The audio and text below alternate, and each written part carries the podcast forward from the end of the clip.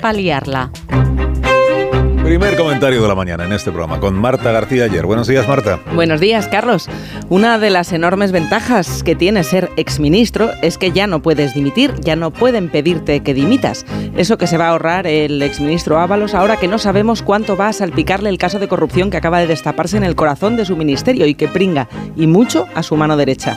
De momento están detenidos su asesor de cabecera, Coldo García, y su mujer por el presunto cobro de decenas de millones de euros en comisiones ilegales por la compra de mascarillas en lo peor de la pandemia. Coldo García no era un simple asesor, tenía mucho peso. Era la sombra de Ábalos y ahora está la sombra. La trama es una bomba de racimo. Salpica a Adif, a Puertos del Estado y al Ministerio del Interior, que también hizo adjudicaciones. Ah, y a los gobiernos de Canarias y Baleares de entonces, que también contrataron con la empresa sospechosa cuando los presidían Ángel Víctor Torres y Francina Almergón, que de presidenta autonómica ya no podrá dimitir, pero ahora es nada menos que presidenta del Congreso. De momento es todo presunto, una presunción que lo está poniendo todo perdido de sospechas. A Ábalos no se le podrá exigir que dimita, hace más de dos años que no está en el cargo, pero sí que dé explicaciones, muchas explicaciones. También las tiene que dar el presidente del gobierno, que ha dicho que la destitución de Ábalos no tuvo nada que ver con sospechas de ninguna irregularidad, más que como explicaciones eso cuenta como echar balones fuera, ministros fuera.